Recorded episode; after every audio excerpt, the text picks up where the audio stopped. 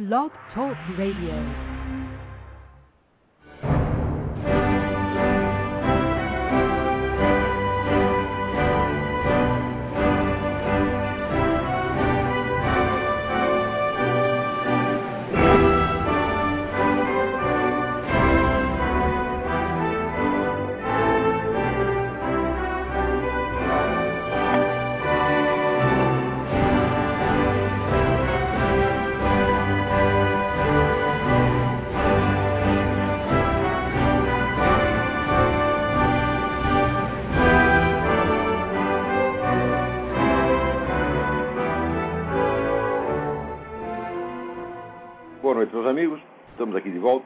Sempre, começamos esse programa invocando a Santíssima Virgem Maria, o Santo Padre Pio de Pietrotina, para que roguem a Deus que nenhuma injustiça se cometa nesse programa. Hoje aqui nós temos tantas notícias e impressas, eu se- sele- devidamente selecionado, quer dizer, jogando fora a maior parte, sobrou aqui, sobraram aqui 90 páginas de notícias. É claro que nós não vamos comentar nem nove, né? mas vamos ver, vamos ver o que dá para fazer. Eu acho uma coisa que vocês têm que prestar atenção é isso que aconteceu no Rio Grande do Sul, onde a sexta Câmara do Tribunal de Justiça manteve, sustentou a sentença que absolveu aqui um sujeito de 20 anos que mantinha relações sexuais com uma garota de 12. A alegação do cidadão foi que a garota era namorada dele e que ela consentiu, ela aceitou, tá certo?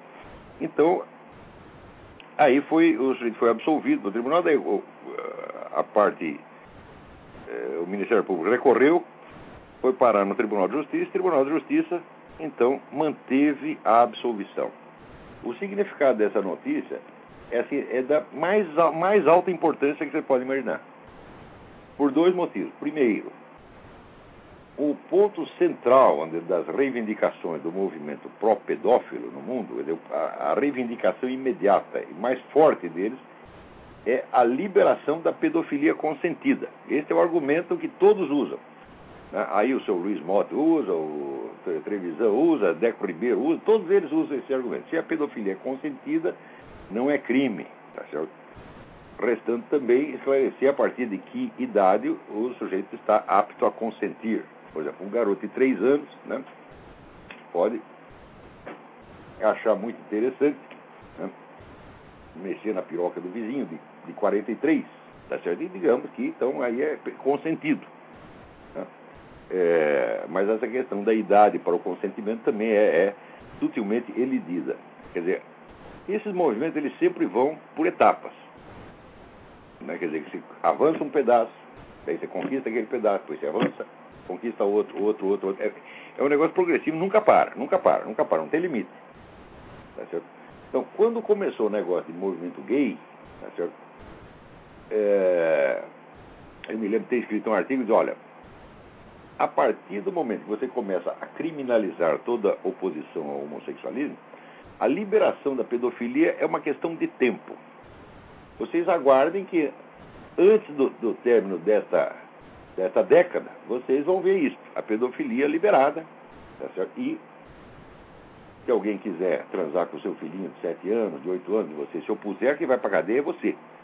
Ou seja, a criançada está agora à disposição dos pedófilos. Tá certo? Porque o consentimento, você imagina aqui, que capacidade de julgamento e de discernimento tem uma criança de 8, 9, 12 anos, né?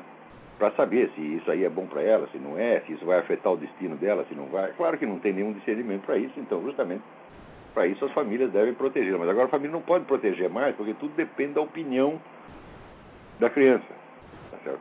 Então, aparecer um caso de um garoto de 7 anos que tem um, né, uma ligação erótica com um homem de 60, né, e o pai quiser reclamar, quem acabará indo para a cadeia é o pai. Vocês não tenham a menor dúvida.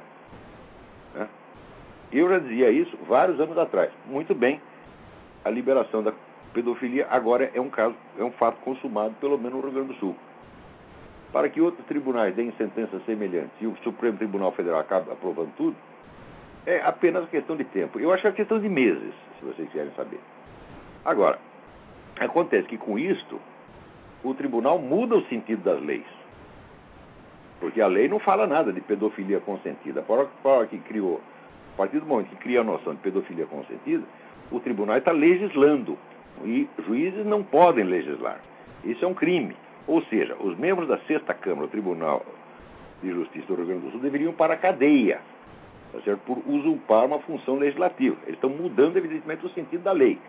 O sentido da lei né, vai qualificar o, o, a relação entre um homem adulto e um menor de idade como crime de sedução, no mínimo. Né? Crime como uh, sedução com posse sexual. No Brasil tem três figuras legais. Tem, tem o, o, estupro. É, não, tem quatro. O estupro, que é, é a posse sexual mediante violência. Tem o atentado violento ao pudor, que é a posse sexual com violência por via anal. Você tem a sedução, que é você enganar a pessoa, e você tem a posse sexual mediante fraude, tá certo? Que é você oferecer uma vantagem, uma coisa assim. É, então, é evidente que a, a relação entre um homem adulto e o, e o menor de idade entra no caso da sedução, no mínimo como sedução, tá? E, ou até poderia entrar com posse sexual mediante fraude, porque se trata do engodo. Né? Quer dizer, você comeu a criança, tra, tra, traçar uma criança, certo? E dizer para ela que aquilo vai ser maravilhoso, que depois vão casar, tal, tudo isso evidentemente é posse sexual mediante fraude. Mas, por exemplo, esse cara, ele disse que era namorado. Então, ah, nós, então vai casar, ele vai casar com menino de 12 anos. Vai casar quando? Mês que vem? É, o ano que vem? Daqui 10 anos? Não sabe, tá certo? Então, o juiz com isso eliminou a figura da sedução e da posse sexual mediante fraude. Quer dizer, todas as posses sexuais são legítimas desde que a vítima diga sim. Quer dizer, é só, você só exclui a hipótese da violência e da ameaça. O resto está tudo legitimado. O juiz também não esclarece se isso vale para criança de 12 anos ou se vale para 11, para 10, para 9, para 8. Claro que vale. Tá Quer dizer, qualquer advogado de pedófilo amanhã pode alegar que já tem uma já pode alegar essa jurisprudência. Já temos aqui jurisprudência firmada da sexta Câmara do Tribunal de Justiça. Né? Então, significa que na prática está liberada a pedofilia consentida. Então, o, primeira, essa é a primeira grande conquista do, do, do movimento pró-pedófilo no Brasil. Me falaram, eu não tenho notícia aqui, mas me falaram também de um rapaz, um travesti, que tinha relações sexuais com todos os irmãozinhos menores de idade e que foi absolvido também na base do consentimento. Né? Quer dizer, as crianças, ah, é meu irmão mesmo, vale tudo, né? Então, isso quer dizer, o movimento pró-pedófilo pode se considerar vitorioso e a liberação total da pedofilia e a proibição de qualquer palavra contra é uma questão de tempo. Preste atenção, é esse o mundo no qual vocês estão vivendo. Tá Daqui a pouco tempo, qualquer pedófilo tarado, louco, será considerado um cidadão de respeito e a sua prática da pedofilia será um direito garantido pela lei. E se você falar contra, você vai correr perigo. Isso não é exagero, não é piada. Essas coisas, às vezes, quando começa a falar, parece engraçado, parece piada pelo próprio absurdo. Tá certo? Quer dizer, a ideia de que a pedofilia seja um direito é em si mesmo um, um absurdo tão grande que tem, a ideia em si tem um efeito cômico. Certo? Mas não há comédia, não há piada, quando os personagens da piada são seres humanos reais. São pessoas que estão. Elas estão sofrendo esse destino. Agora, você imagina, é claro que o destino de uma criança de 8, 9, 10, 12 anos que tem relação sexual com um adulto, o destino está selado, que vai mudar, mudar a vida dela de maneira definitiva e irreversível. Talvez mais tarde ela se revolte contra isso, mas, não, mas é, quando ela per, perceber que foi ludibriada, perceber que foi iludida, ela vai ficar revoltada, mas não vai poder fazer nada. E se ela reclamar, talvez vá ela mesmo para a cadeia. Né? Então, preste atenção, gente. Isso aí é mais uma previsão minha que quando eu escrevo as pessoas dizem, não, você está exagerando, você é paranoico, você é, é teórico da conspiração, etc, etc. Eu escrevi isso aí, eu creio que uns três anos atrás. A liberação da pedofilia é questão de tempo. Vocês se acostumem, porque essa geração ainda vai ter que viver debaixo disso. Agora, você vai chamar esses camaradas de juízes, de magistrado? Magistrado, caralho. O sujeito que fez isso, é, ele é um criminoso tão grande. No meu entender, o juiz que aprovou uma coisa dessa é um criminoso tão grande quanto o próprio sujeito que está lá comendo. A... Primeiro, ele diz que é namorado de 12. Eu digo, olha, peraí. O sujeito terá atração por uma menina de 12 anos, você já não está bom da cabeça, evidentemente. Quer dizer, o instinto natural do adulto deve ser o de proteger a criança, de mantê-la intocada. Tá certo? Que não, é, não pode ser um, vamos dizer, um instinto de posse sexual. Ele não pode ter um instinto de posse sexual em cima da criança. Quer dizer, todo adulto é virtualmente um protetor de criança, da criança. Isso, seria, isso é um sentimento normal. Assim como é normal você dizer, ter atração por, por pessoas adultas, tá certo? É normal você ter com a criança um instinto de proteção. Agora, se esse instinto de proteção se torna atração sexual, então, evidentemente, há nitidamente uma perversão. Não tem como escapar disso aí. Tá certo? E, no entanto, certas sociedades podem se tornar tão cínicas e a pedofilia se torne uma questão de, de consentimento. É isso. Agora, e o consentimento do pai e da mãe? É, a noção de minoridade acabou, acaba de ser estourada por essa merda desse Tribunal de Justiça do Rio Grande do Sul. Olha aqui, juízes do Tribunal de Justiça do Rio Grande do Sul. Se eu encontrar um de você na rua, cuspo na sua cara. Posso ir para cadeia, mas vou com essa satisfação de ter cuspido na sua cara. Quer dizer, o que significa a noção de minoridade? Já acabou, não há mais minoridade. Isso quer dizer, o pai e a mãe não são consultados. O sujeito tira a garota de casa, vai lá, leva para o motel, traça e a única opinião que interessa no caso é a da, da própria criança, que não tem a menor condição de julgar o negócio. E o pai e a mãe têm que assistir tudo quieto e baixar a cabeça. Então, dizer, a autoridade moral do crime, a autoridade moral da demência, a autoridade moral da violência, a autoridade moral do desrespeito está estabelecida por essa merda desse Tribunal de Justiça do Rio Grande do Sul. Olha aqui, ó, juízes do tribunal, eu quero que isso chegue aos seus ouvidos. Eu não estou falando pelas coisas, eu quero que chegue, por favor, mande para eles. Vocês não têm autoridade moral para vocês legislar sobre, sabe, sobre uma multa de trânsito. Vocês não são legisladores, vocês não podem mudar dessa maneira o sentido da lei. Vocês são usurpadores, são criminosos. É o que vocês estão fazendo. Vocês não apenas mudaram o sentido da lei com relação à própria questão do estupro, da sedução, da posse sexual mediante fraude, mas vocês aboliram a própria noção de menoridade.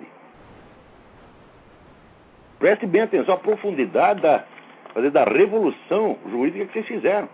Vocês acabam de derrubar todo o direito brasileiro com essa coisa. O lugar de vocês é na cadeia, seus vagabundos. Ninguém vai botar vocês na cadeia porque vocês têm o poder, o pessoal que tem dinheiro apoia vocês. E vamos dizer, e você sabe que as classes ricas estão cheias de pedófilos que dão dinheiro e suportam, sustentam esse movimento. Toda essa gente vai aplaudir.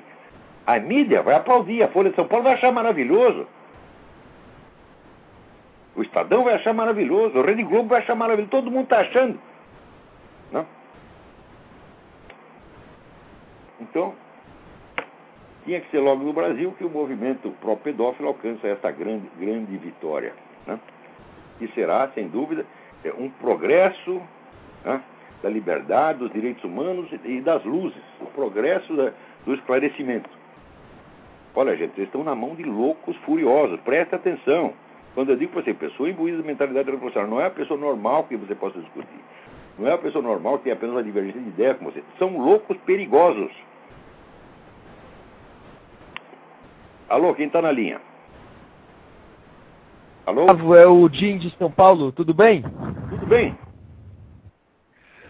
Olavo, é, só pegando um gancho na, no, no seu último programa, é, antes de mais nada, eu quero dizer que eu admiro você, mesmo você sendo corintiano, viu, Olavo? Muito bem. Pois é, ninguém é perfeito, rapaz. Eu agora sou menos corintiano, mas quando eu era moleque era corintiano fanático, fanático. O grande dia da minha vida foi o dia que nós entramos no restaurante, estava todo o time do Corinthians lá sentado, eu peguei autógrafo de todos de uma vez. Aliás, Olavo, é, até, até sobre isso eu queria falar. Eu não sei se você Alô? Alô, tô ouvindo, pode falar. É, Olavo, é, na, eu não sei se você acompanha, se você ouviu falar, até no futebol, a coisa que, que aqui no Brasil, teoricamente, é um negócio que o brasileiro tinha que estar em cima e tal, até no futebol a coisa tá feio lá. Para quem quer informação do que está acontecendo na, dentro dos clubes, da corrupção e do envolvimento com, com quadrilhas, inclusive com ah, PT. Meu filho, você tá é... sua vida. Eles podem fazer o que quiser, podem roubar, é... podem corromper, podem soltar propina para todo mundo. Se você vai lá tentar se informar, você é que é o criminoso. Eles acabam com você. Não pode é só acessar, Paulo.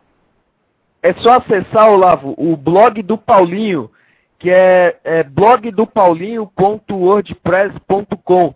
Olavo, esse cara, ele é o único aqui no Brasil, assim, talvez como você no, no aspecto político, ele é o único aqui no Brasil que tem as informações de dentro do que acontece lá no Corinthians. O Corinthians tem, a, tem lá as suas, as suas ramificações com o PT, tem a turma lá dentro que. Eu, nós sabemos disso. jogador.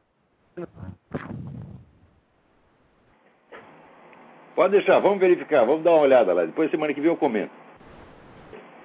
Tá feio, viu, Olavo? Um abraço aí pra você. Vai, Palmeiras. ah, você vem aqui com interesses políticos escondidos. Você é, como é que se diz? É, você é do lobby palmeirense. É, tô, tô entendendo. Peraí, tem mais alguém na linha? Alô? Alô, professor Olavo? Eu? Aqui é o Cristiano de Assis, tudo bom? Tudo bem? Fale mais alto. É... Tudo bem. Eu gostaria, gostaria, de perguntar a você sobre aqueles ateus que fazem uma cruzada contra o cristianismo. O que, que eles querem, na verdade? Dinheiro, benefícios? Qual que é o intuito deles? Não, é simples ódio. Nunca suportaram Oi? o cristianismo. Você veja, por exemplo, essa recente campanha que teve contra o Papa, uma campanha mundial, foi uniforme, a mídia, a mídia internacional inteira, né? todo dia descendo o cacete no papo com uma violência inédita. Isso nunca aconteceu na história. Quer dizer, isso marca uma etapa. Quer dizer, esse pessoal vai ocupando espaço. Certo. Então vai. Eles estão eles estão aliados com outras religiões? Quando você se acostuma, quando a dor passou, eles enterram a faca mais um pouquinho, mais um pouquinho, mais um pouquinho, até você morrer. É assim que vai. Hum, eles, eles Aquilo, estão... você tem toda hora criança sendo expulso da escola porque entrou com uma Bíblia, capelão militar Tá certo? Perdendo emprego porque pronunciou a palavra Jesus. Isso está acontecendo aqui na Europa, gente. Quer dizer, não, não é exagero, não é teoria da conspiração, isso está acontecendo mesmo, mesmo. E, e se esse pessoal religioso para combater isso, eles vão todos ser criminalizados. Vai, isso aí vai ficar como no Irã, que você pode praticar o cristianismo dentro da sua casa, quietinho e discretamente.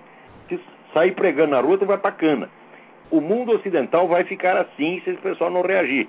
Reagir, olha, o pessoal fala, reagir como? Eu digo, olha, em primeiro lugar, você tem que entender a coisa básica. Você não está lidando, vocês não estão lidando com pessoas normais que têm apenas uma ideia diferente de você. Você está lidando com criminosos, com gente perigosíssima. Se você quer manter a coisa no plano das ideias, disputa no plano das ideias, você está dando dignidade a pedófilos, a, a loucos, a tarados, tá entendendo? É isso que você está fazendo. É, professor? Então, é preciso destruir, vamos dizer, não, é, não é as ideias, meu Deus do céu. As ideias por si mesmas, as ideias, as ideias inspiram movimentos, mas os movimentos são feitos por gente. E se você não desmoralizar as pessoas, não adianta desmoralizar as ideias. As ideias são incoerentes por si só, não é? Apenas acadêmica. Sim. professor? Diga. É, esses ateus eles são aliados com outras religiões, com os muçulmanos radicais, com seitas gnósticas ou não? Não, peraí, a mídia mundial inteira, inteira apoia os muçulmanos radicais. Quando eles fazem alguma violência que chama atenção, daí todo mundo faz de conta que está ofendido. Mas todos estão dando força para essa gente. Você vê o que está acontecendo na França. Na França agora a moda é o seguinte, o pessoal árabe invade ônibus e bate em todo mundo xingando de francês sujo. Ou, e ninguém pode reclamar. Ou seja, o racismo antifrancês é, é permitido e é, pro, é protegido pelas leis na França. Se você bater no árabe, chamar de árabe sujo, você vai preso porque é por racismo. Agora, se o árabe bate no francês, chama de francês sujo, é permitido. E mais ainda, teve um sujeito que filmou isso aí, né? E botou no YouTube. Esse foi processado. Nossa. Então preste atenção. Esse pessoal árabe tem muito dinheiro, dinheiro. Eles, atualmente, a Arábia Saudita manda na política americana através do seu Barack Obama. É? Sim. Você vê, os Estados Unidos são tradicionalmente pró-Israel. Mudou 180 graus a política. Agora estão é agora- apoiando a, a- a- a- criação da nação palestina e cedendo Jerusalém para os caras. Agora, Tanto é tem que agora os sauditas não serão investigados por- pelos Estados Unidos, né? Como é? Os sauditas não serão investigados pelos Estados o Unidos, no caso de terrorismo. solicitou lá ao Suprema Corte que a Arábia Saudita seja preservada de qualquer investigação. Agora, quando você sabe que foi a Arábia Saudita que financiou todos os estudos e a carreira de Barack Obama, o príncipe saudita pagou por, todo, por todos os estudos dele de um garoto que ele não conhecia. Por que, que ele escolheu logo esse Barack Obama? É. um camarada que tinha sido o advogado do Malcolm X, o, o elo de ligação entre o príncipe saudita e o Barack Obama. E deu todo o dinheiro para financiar a carreira do Barack Obama. Agora esse homem está na presidência e está favorecendo a Arábia Saudita de todas as maneiras, inclusive ilegal. Professor, vou Oi. desligar aqui. Manda um abraço meu amigo. Um abraço. Tá mais. Aqui, essa semana saiu um artigo do Rabino Morton Pomeran no, no, no, no Newsmax, né, dizendo que Barack Obama está fomentando o preconceito contra o povo judeu, tá? Só ferrando com os judeus. Fala, É, é, é a pura verdade. Só que é o seguinte, em quem vocês votaram, seus idiotas? Você tá entendendo? 72% dos judeus americanos votaram nesse cara. Agora aguenta, porra! Olha, tem, assim, adorar os seus adorar e proteger seus traidores. Eu só vejo o seguinte, eu só vejo a comunidade judaica fazer isso, eu só vejo a igreja católica fazer isso, eu só vejo os americanos fazer isso, eu só vejo o ocidente inteiro fazer isso. Agora, você dá força para esses caras e depois eles sobem em cima de você, porra. Esse, vamos dizer, esse legado, essa contaminação esquerdista que tem dentro do, entre os judeus, entre os católicos, entre os americanos, isso aí vai acabar com eles mesmos. Ninguém tem amigo da esquerda, porque o esquerdista só é amigo do esquerdista. E mesmo assim, é amigo assim que nem Stalin era amigo de Trotsky. Porque se você fizer a conta, se você disser, vou fazer a conta de todos os comunistas mortos do universo, você vai ver que 90% deles foram mortos por outros comunistas. Ninguém matou tanto comunista quanto Stalin e Mao Tse Tung. Então essa é também a amizade esquerdista. Eu estou falando desse pessoal que tem mentalidade revolucionária, esse pessoal é criminoso, eles não são pessoas normais, nós não podemos respeitá-los. Você não pode curar uma psicose partindo do princípio de que o psicótico é normal. E eu acho que a maneira certa de lidar com esses camaradas dizer, é mostrar para eles o que eles mesmos estão fazendo, mas não mostrar com respeito. Mostrar de tal maneira que eles percam a sua segurança. Ah, nós temos que mostrar a falsidade existencial do que eles estão fazendo, nós temos que mostrar o caráter psicótico do que eles estão fazendo, de modo a minar a autoconfiança verdadeiramente louca, psicótica que esses caras têm em si mesmos. Porque eles acreditam piamente que tudo que eles estão fazendo é divino maravilhoso, que a humanidade os quer. Agora, eles de vez em quando se traem. Né? Por exemplo, no Brasil tem a campanha aí contra, contra a homofobia, querem leis anti-homofóbicas. Ao mesmo tempo, aquele menino do, do movimento gay, o Deco Ribeiro, escreve que a sociedade brasileira é homofóbica. Preste bem atenção no raciocínio. Se a sociedade é homofóbica, a sociedade toda está cometendo crime de homofobia. Então tem que pôr a sociedade inteira na cadeia e ficar fora só o Deco Ribeiro e os amigos dele fazendo festinha gay. É o raciocínio do Dr. Simão Bacamarte, um alienista, do, do Machado de Assis. Vai chegar alguns, ah, são todos loucos, então põe todos na, na cadeia, na- no hospício e fica só o doutor Simão Bacamarte fora. Entendendo? Ah, a, vida imita a arte, dizia Oscar Wilde, que, era um sábio, hein? Também tem viado sábio, tá cheio de viado sábio. Esse era um sábio. Quando diz que a vida imita a arte, a gente confirma isso dia. Você vê essa peça agora que está aí desse Edward Albee, né? em que o, o, o filho é, é viado e o pai tem uma, uma ligação amorosa com uma cabra.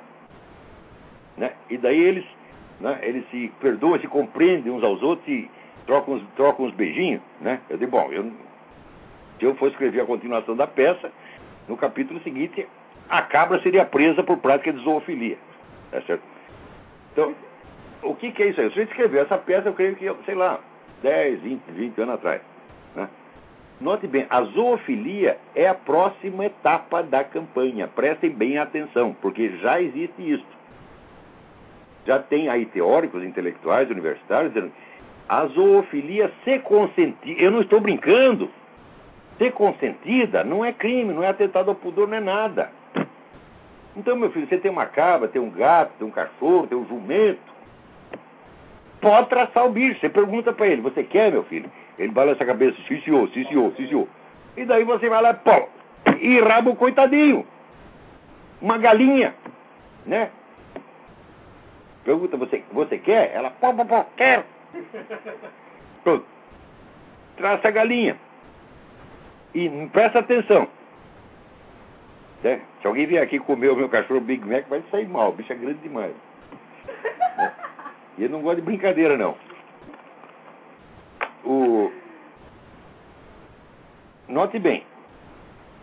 Preste atenção. Eu vou dizer aqui uma coisa para você. O casamento, casamento, oficialização legal, legalização da relação entre homens, seres humanos e animais é questão de tempo. Preste atenção.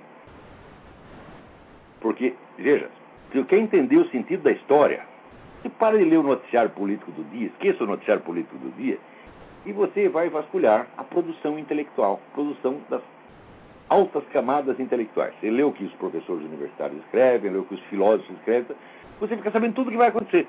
Porque a ideia que se torna dominante entre os intelectuais se torna, em seguida, dominante na política.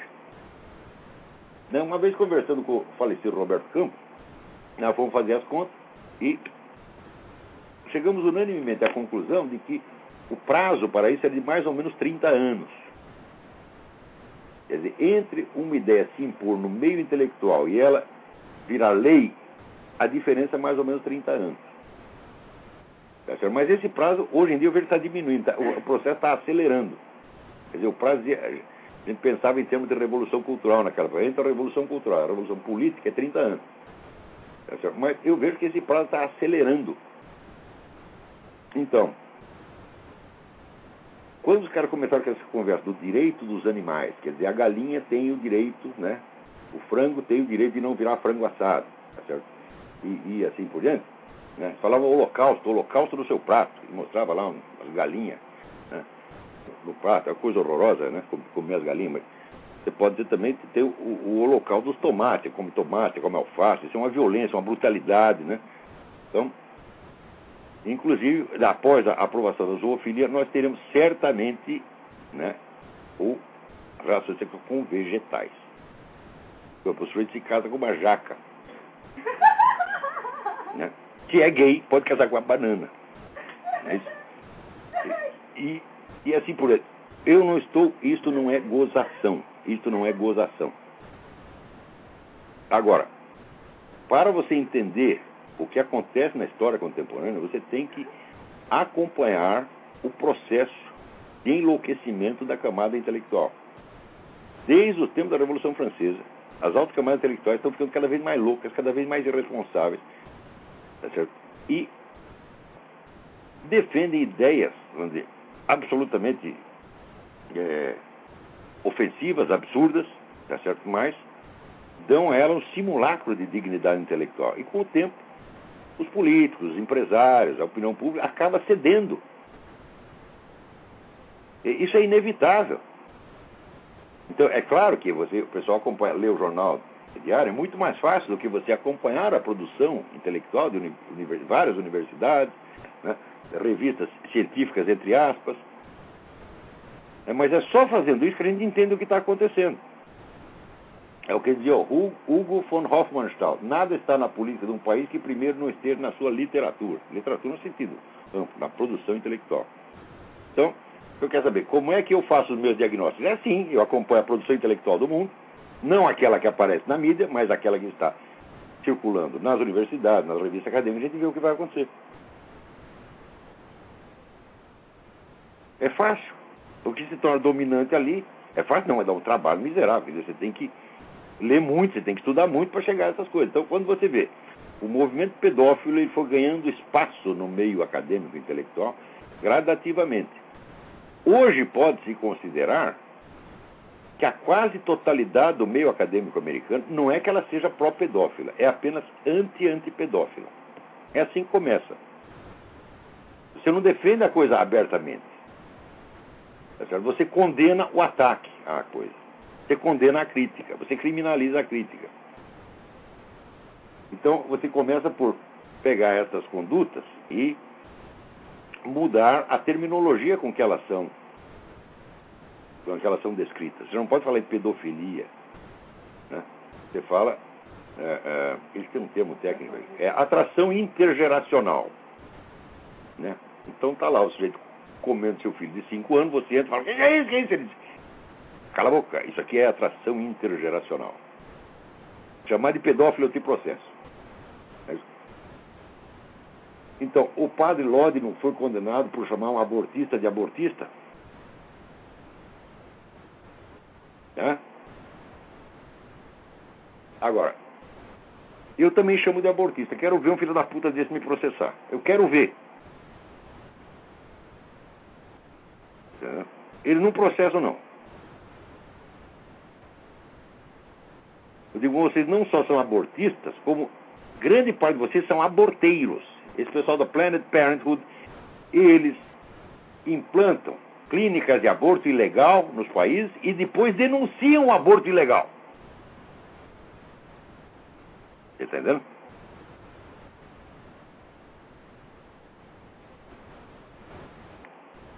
Falou? Quem está na linha aí? Alô? Alô, Olavo, tudo bom? Tudo bem, quem é? Aqui é o Luiz Guilherme, de Campinas. Oi, Luiz Guilherme. É uma pergunta, na verdade, não é minha, de um amigo meu, é do João Cláudio, que é daqui de Campinas também. É, ele, queria, é, ele queria saber é, quais o, o, senhor considera os cinco maiores filósofos do século XX.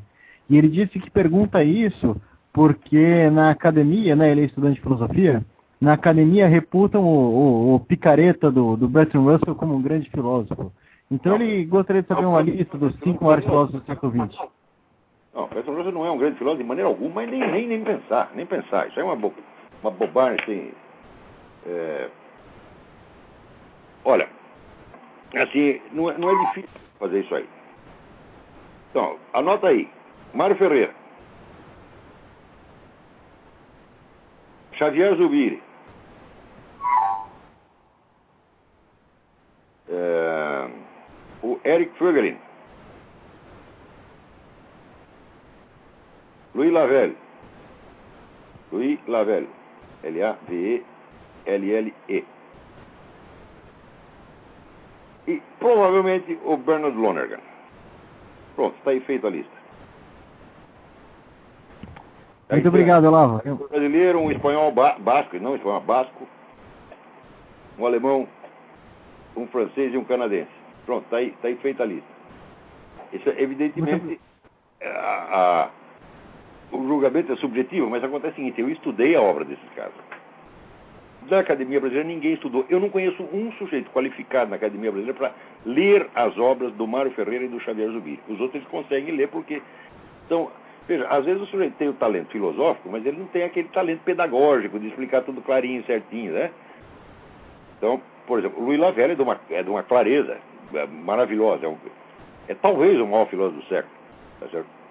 E é de uma clareza maravilhosa. Mas se você vai ler o Xavier Subiri, você é, pula que nem um cabrito para você atravessar aquele matagal da terminologia escolástica. Mesma coisa o, o Mário Ferreira, eles usam toda, embora não seja nenhum escolástico, nenhum nem outro, eles usam toda a terminologia escolástica, fica difícil, difícil de ler. O Bernard Lonergan é muito fácil, o Bernard Lonergan é um grande professor.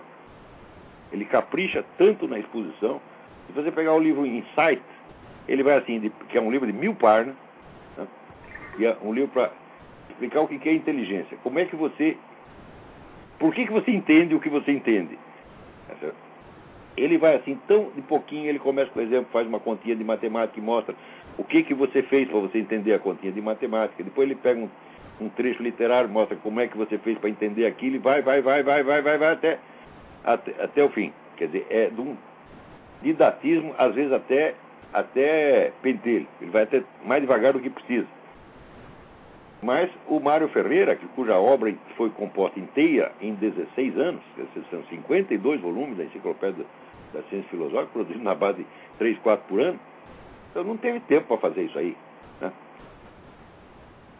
O, o Eric Fegner, a dificuldade é que ele está lidando com um assunto tão novo, tão novo, tão novo, que você não tem nem as palavras para descrever aquilo. Então, o que, que ele faz? Ele inventa, ele dá, atribui novos sentidos, etc. Então, fica meio, meio pesado para ler. É curioso que ele não é obscuro, né? mas aquilo em inglês soa tão esquisito, tão esquisito que os, os leitores americanos, que é do país onde ele viveu e lecionou, ele acabou se tornando americano, é, eles têm dificuldade. A gente que vem de uma, de uma língua latina entende o Franklin melhor do que o americano. É incrível isso aí. Então está aí os cinco. Agora, se você disser desses cinco, qual que você se considera discípulo? Eu respondo sem a menor dúvida. Louis Lavelle é o único do qual eu posso me considerar um discípulo, porque é um sujeito que eu concordo com cada linha que esse sujeito escreveu. Eu não consigo dizer não para ele. Às vezes consigo, por exemplo, em escritos menores, um escrito de resenha literária que ele fez, tem lá um livro que ele gostou e eu não gostei. Falei, bom, aí divergimos disso. Mas filosoficamente, eu não sei dizer A contra nenhuma tese do Louis Lavelle. Já tentei, tentei tudo lá. Então eu falei, Tá certo, guru, você tem razão. Então, agora, aí no Brasil, existe um interessantíssimo livro brasileiro sobre Luiz Lavelle, uma tese de doutoramento feita pelo Tarcísio Padilha, que foi presidente da Academia Brasileira de Letras. Ele foi aluno do Luiz Lavelle e escreveu um bom livro sobre o Luiz Lavelle. Esse livro sumiu, nunca mais foi publicado. E que merda de país, quer dizer, parece estar sobrando esse tipo de coisa. Agora, livros sobre Antônio Gramsci, sobre Michel Foucault, sobre Lacan, Derrida, tem de monte, de monte, de monte, de monte. Então, para ver onde termina esse negócio de, de Lacan e Derrida, lê o artigo que eu estou publicando essa semana no Diário do Comércio, vai sair em dois, duas séries, sobre esse tal do Vladimir Safatli, né, que é professor de filosofia na USP. Eu li lá um, vários artigos do Vladimir Safatli, que estão no site dele, porque ele andou dando palpite sobre esse negócio do quebra-quebra na USP. Mas eu falei, não, mas eu quero saber quem é esse sujeito intelectualmente, não só nas suas opiniões do, do dia, né? É... E daí, quando fui ler o trabalho acadêmico dele, eu descobri primeiro aquilo é uma pletora de erro de gramática, né? Ele, por exemplo, ele, a, a invasão da USP ele chama de brutalidade securitária. Ora, securitário não se refere à segurança pública, securitário refere-se à indústria de seguros. Então, é claro que o sujeito que escreve isso é um analfabeto funcional. Então tem lá dois estudos sobre o cara, e isso aí é o que se chama de um professor de filosofia, não. Chama professor de filosofia, não, mas filósofo. Na USP, para ser filósofo, você não precisa ter filosofia nenhuma. Basta você fazer essas coisinhas que o Vladimir Safatli faz e você já é considerado um grande professor. Né? É... Aqui alguém me chama, Jusceli Bianco me chama a atenção para uma resenha que ele leu da nova biografia de Paulo VI, escrita por Andrea Tornielli para o jornal La Stampa, né? e uh, onde ali ele, o próprio Paulo VI confirma o, aqui, o, o Pacto de Metz. O Pacto de Metz foi aquele pacto com o qual o concílio, neutralizando-se, abolindo-se a si mesmo, indo contra o Código de Direito Canônico, né?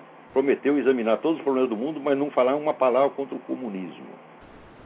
Então, note bem, o Código de Direito Canônico, o, o decreto de Pio XII, ratificado pelo próprio João XXIII, condenar a excomunhão automática quem quer que colabore com o regime comunista. Então significa que aquele pessoal do, do já estavam todos auto excomungados.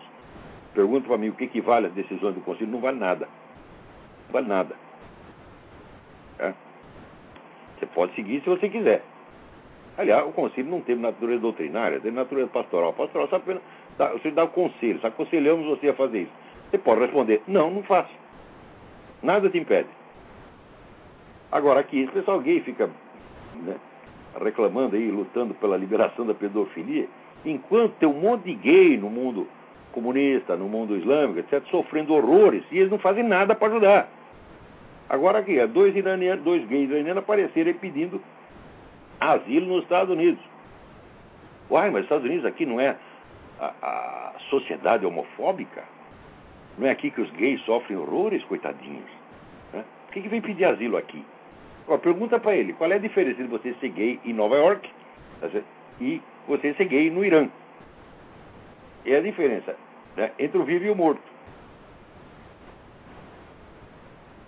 Está aqui, ó, aqui um, um, um, estudo que fizeram aí. Aqui não dá o nome da universidade, ó, raios. Puta vida. Diz que as pessoas que estudam é, têm muito menos chance de desenvolver, desenvolver, problemas mentais, sobretudo na velhice, do que os que não estudam. Eu estou dizendo isso. Você estuda, você lê livros. Porque Vamos dizer, de burro para louco, o passo é, é, curto, viu? Porque o sujeito burro, veja, em, essa palavra idiota vem do grego idios, que é o mesmo. Quer dizer que o sujeito vive na mesmice, só naquele pequeno círculo de probleminhas cotidianos dele, os assuntinhos cotidianos dele, ele acaba emburrecendo. Só que emburrece ele sai da realidade. Sai da realidade, começa que ele está em maluquice, daqui a pouco já está maluco mesmo. Então, Agora, veja aqui, aqui fizeram um transgender prom, promoção né, transgêneros no Boston City Hall, quer dizer, a, a prefeitura, com um espetáculo de sadomasoquismo, né, é, homens lá se esfregando uns dos outros, distribuição de drogas, tudo isso para crianças. Para crianças, promovido pela prefeitura de Boston. Então você veja, é realmente a campanha pela liberação da pedofilia, sustentada pela prefeitura, prefeitura de Boston. Quer dizer, começa com o negócio de, olha, é sempre assim, vai por etapas. Primeiro você começa dizer, ah, nós gays somos discriminados, nós queremos apenas o nosso direito. Olha, daqui a pouco eles querem o direito de pôr você na cadeia. E quer o direito de transar com seu filho de 5, 6 anos e assim por diante. Eles enterram a faca e passam o anestésico. Enterra a faca e passam o anestésico. Enterra a faca e passam o anestésico. Assim, daqui a pouco você está morto.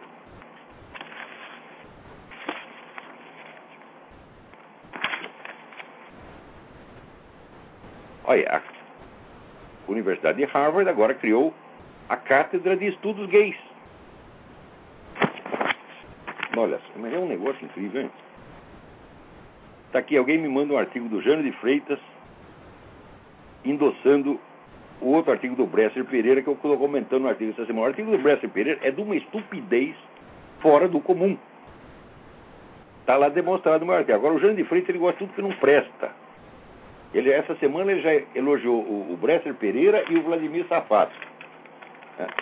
Agora aqui, eu queria chamar a atenção para vocês da campanha do cartaz antidoutrinação feito pelo escola sem partido.org, o site escola sem partido.org, né, que é do meu amigo Miguel Najib. Está fazendo uma, uma campanha, está solicitando né, à justiça que as escolas sejam obrigadas a colocar na sala de aula um cartaz com cinco ou dez, não lembro se são cinco ou dez regras, contra a manipulação política das crianças nas escolas. Essa campanha é altamente meritória, tá certo? Ele está fazendo isso para o Distrito Federal, mas nada impede que seja adotado para outros lugares. Dê uma olhada lá no www.escolasempartido.org.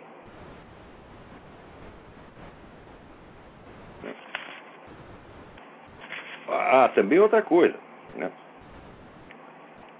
É, teve um sujeito aí que deu uns tiros e matou um guarda do Museu do Holocausto, né, em Washington. Então, imediatamente, todo mundo já espalhou. É o terrorismo da direita, é os conservadores que ficam metendo ideias assassinas na cabeça do cara. Quando foram ver, o sujeito é um darwinista, odeia cristão, tá certo? E, bom, em, em, suma, ele, ele usa argumentos darwinianos para sus, né, sustentar o antissemitismo. E ele diz: a, o cristianismo e o holocausto são fraudes. Você vai dizer que esse sujeito é conservador da direita? Ora, porra. Agora, aqui está virando moda. Veja, a Folha de São Paulo, esta semana, falta um artigo. O ultraconservador presidente do Irã Ahmadinejad. Sim, mas o quê? O Ahmadinejad é apoiado por toda a esquerda mundial? É apoiado pela Rússia, é apoiado pela China, é apoiado por todos os movimentos de esquerda. Tá certo? E agora vai dizer que o cara é ultraconservador? Ora, mas a Folha de São Paulo, meu filho, eu não posso usar a Folha de São Paulo para limpar a bunda. Você está entendendo? Para limpar a bunda, porque eu não quero enganar o meu próprio cu. Está entendendo? Isso aqui é um cu de respeito, está entendendo? Hum, o que é isso, né? Vamos lá. Então não serve para limpar a bunda. A imprensa inteira brasileira não serve para limpar. Não limpe o cu com isso, por favor. Né? Tenha um pouco de respeito por si mesmo. Agora, aqui, você vê, a Orly Tates, aquela advogada que moveu um, um, processo exigindo a exibição da certidão de nascimento do Obama, né? processo movido inclusive por, por, por, militares, que diz, olha, eu não posso obedecer um sujeito se eu não tenho a certeza de que ele está legalmente lá. Orly Tates está recebendo ameaças de morte, as pessoas estão ameaçando queimá-la viva.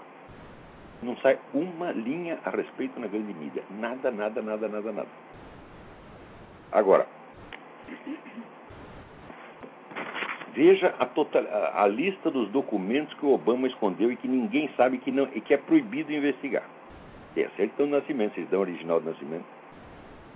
Tem os registros escolares, desde, desde o jardim da infância. É proibido você pegar o histórico escolar do Obama no jardim da infância. Se você tenta investigar isso, as pessoas te acusam de teoria da conspiração, desce o cacete em você, tá certo? E já vem com ameaças legais, ameaças de ação policial. Né? O registro, o histórico escolar da escola indonésia que ele frequentou. Os registros do Occidental College, onde ele estudou. Né? Vamos lá. Os registros, o histórico escolar da Universidade de Colômbia e os trabalhos que ele publicou na Universidade de Colômbia. Teve um pesquisador aqui que, através do Freedom of Information Act, conseguiu liberar cinco né, escritos acadêmicos do, do Barack Obama, provando que o Barack Obama é, é analfabeto funcional. É assim, é um erro de gramática por linha, por linha.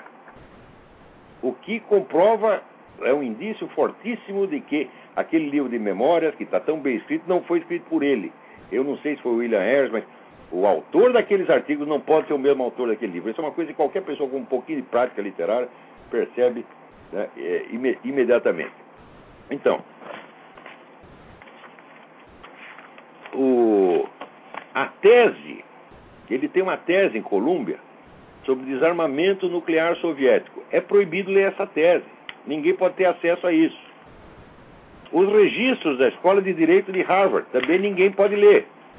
Os artigos que ele publicou na Harvard Law Review, a revista de direito de Harvard, é proibido ler. Os artigos acadêmicos que ele publicou na Universidade de Chicago, é proibido ler. Vamos lá, aqui tem a lista. Né? O passaporte dele, porque o Obama viajou para o Paquistão numa época em que a entrada de americanos no Paquistão era proibida. Isso quer dizer, ele não entrou lá com passaporte americano. Com que passaporte ele entrou? Como é que ele conseguiu isso? Cadê esse passaporte? É proibido investigar isso. Os registros médicos também ninguém pode ter acesso. Note bem, a agenda do tempo em que ele foi senador por Illinois. Né? Senador, senador estadual em Illinois, 1997 a 2004. Ou seja, quem ele recebeu no gabinete, o que, que ele fez, quais são os atos oficiais dele, treinador. Documentos oficiais, você não pode ter acesso. Aqui, a lista dos clientes do seu escritório de advocacia em Chicago. Também não pode saber.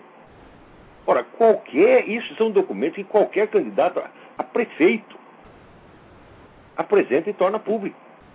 O Obama criou uma operação monstro gastando milhões de dólares com advogado para impedir que as pessoas tenham acesso a qualquer dessas coisas.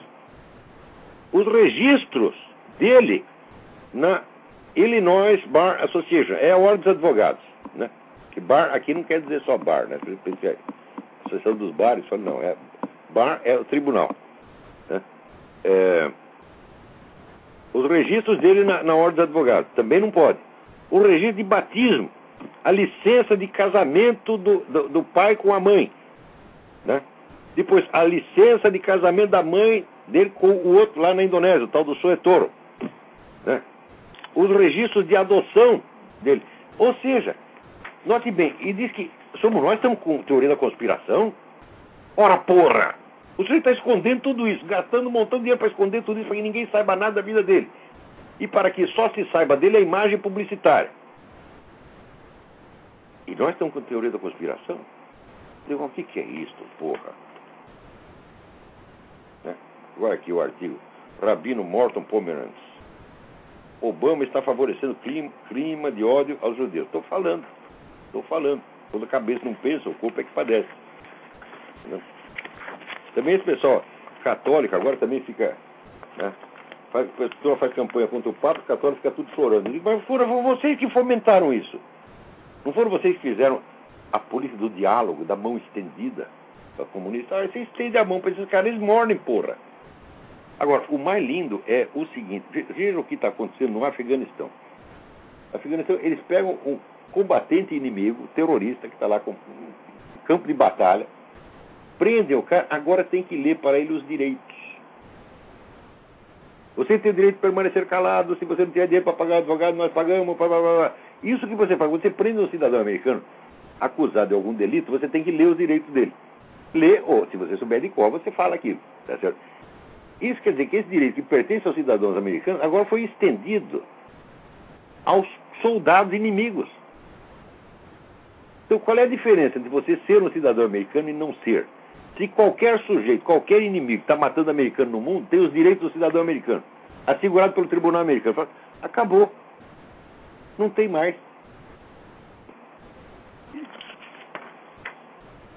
Alô, quem é? Alô?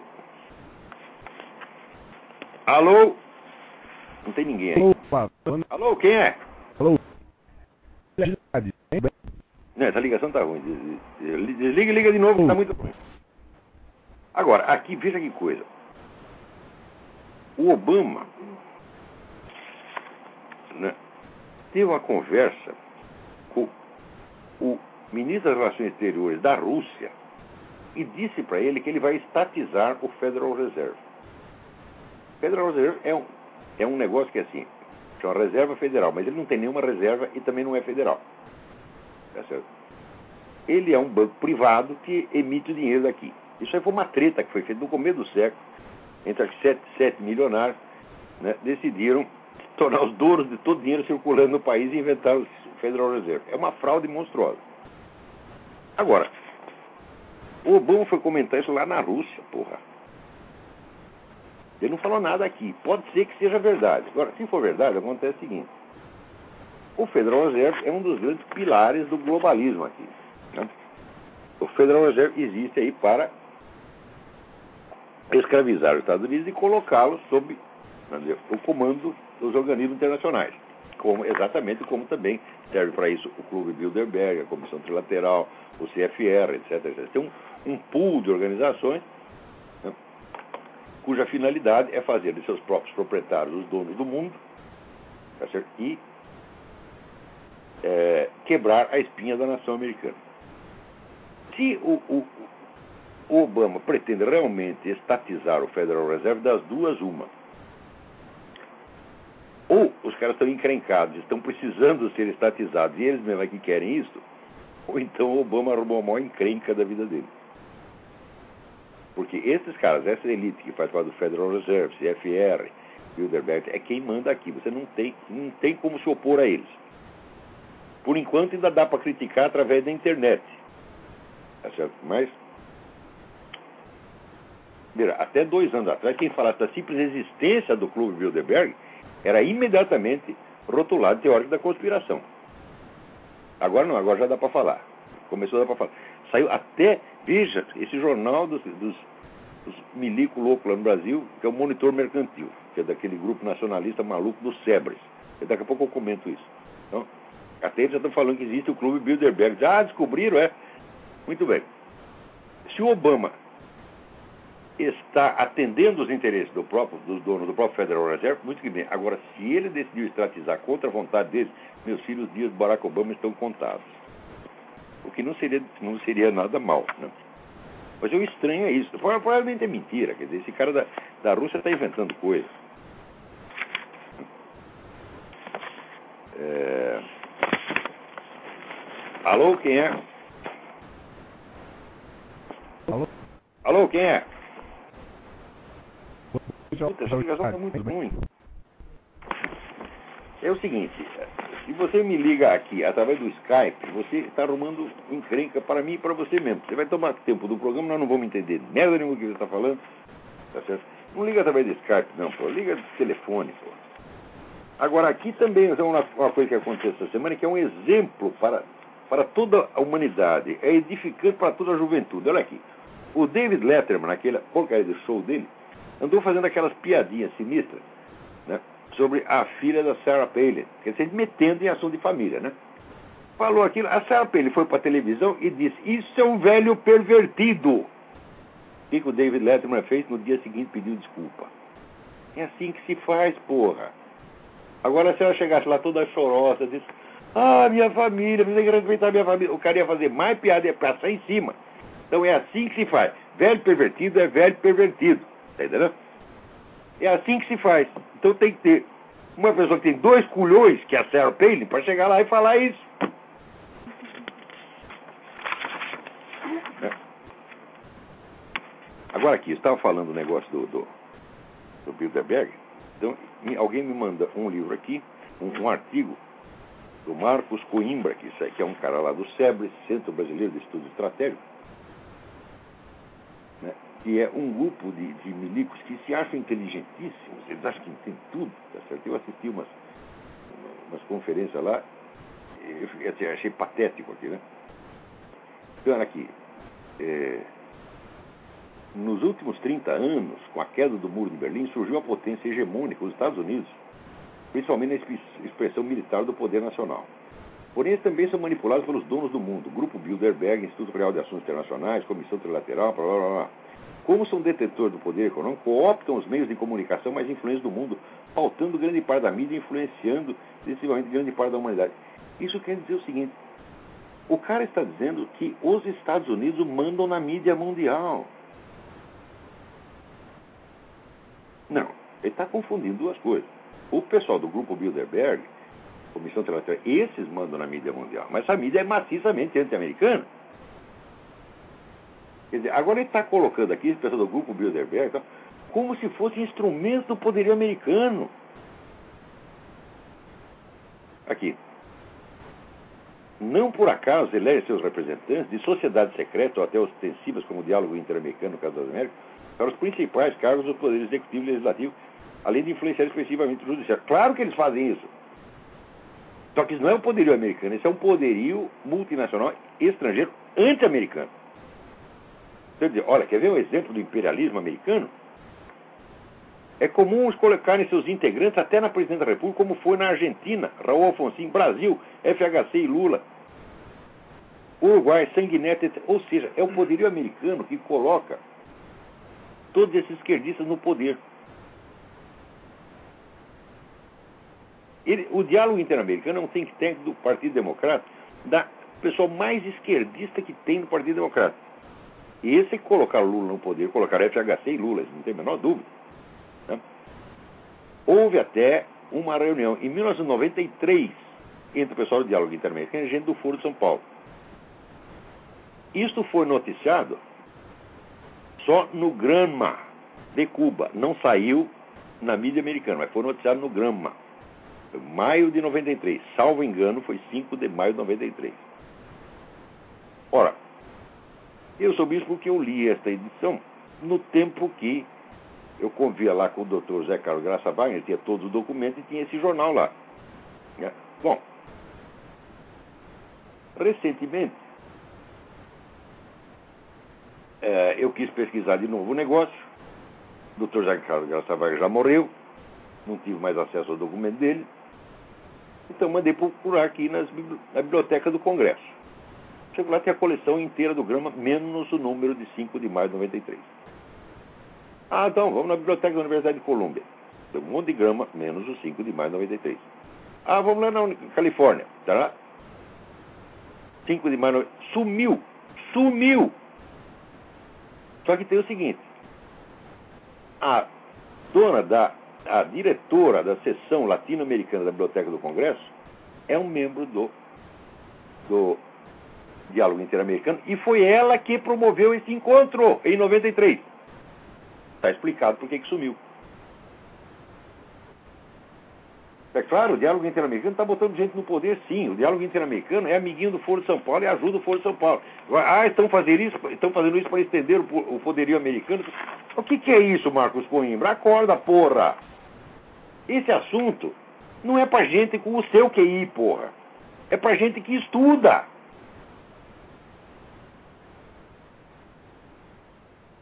Saiu lá no monitor mercantil. Viu? Monitor mercantil é esse grupo de milico, né? Alguns amigos meus. Mas só que amigos meus não quer dizer que é inteligente, é? E tinha lá, vamos dizer, o guru deles, era o general Meramato, que era amigão meu, eu adorava o general Meramato. Só que é o seguinte, nessa época, o general Meramato estava gaga, gente.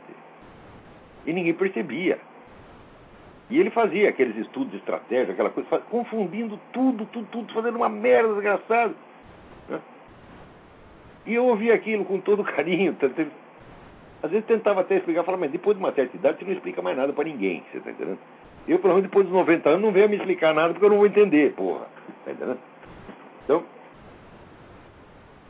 e o general também ele confundia esse poder globalista com a nação americana. Eu falei, mas isso é loucura, porque todos os patriotas nacionalistas americanos, todos os patriotas nacionalistas, nacionalistas americanos odeiam essa coisa de CFR, Bilderberg, são eles os primeiros que falam contra isso, e quando começaram a falar foram acusados de teoria da conspiração.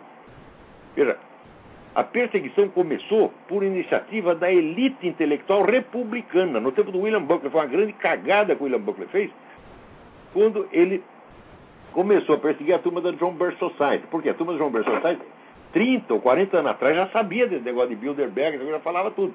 E ele dizia, não, isso é teoria da conspiração, isso é coisa de maluco, é o o Lunatic Fringe, a franja lunática, como eles chamam, e ferrou com a tal da João Bersossai. Claro, João Bersossai muitas vezes errava, falava, exagerava, tá, mas estava dando a informação, e a informação é preciosa. Você não pode jogar fora uma informação verdadeira é só porque ela não está totalmente no contexto certo. Se você não está no contexto certo, você conserta, conserta o contexto e mas mantém a informação, pô. Então, começou com isso. Então, todo mundo que falava desse assunto, que era todo pessoal direitista, conservador, foram todos marginalizados. Tá certo? E o Partido Republicano se transformou esse, essa agremiação de boiolas que é, que é hoje. Sobra lá dois ou três homens de coragem, mas o resto é tudo boiola. Então, aqui dentro dos Estados Unidos, a briga é entre nacionalistas e globalistas. Agora vem o sujeito de fora dizendo que os globalistas são o poder americano. Fala, não é possível, não é possível, onde é que você está, rapaz? Puta, acorda. Marcos Coimbra, acorda. Vem passar um tempo aqui nos Estados Unidos, eu te mostro todas as publicações, eu te ensino o que está acontecendo aqui, te mostro. E levo você para entrevistar as pessoas como eu fiz. Vai conversar de um por um para você saber o que está acontecendo, porra. E acabou o nosso tempo. Até a semana que vem, muito obrigado.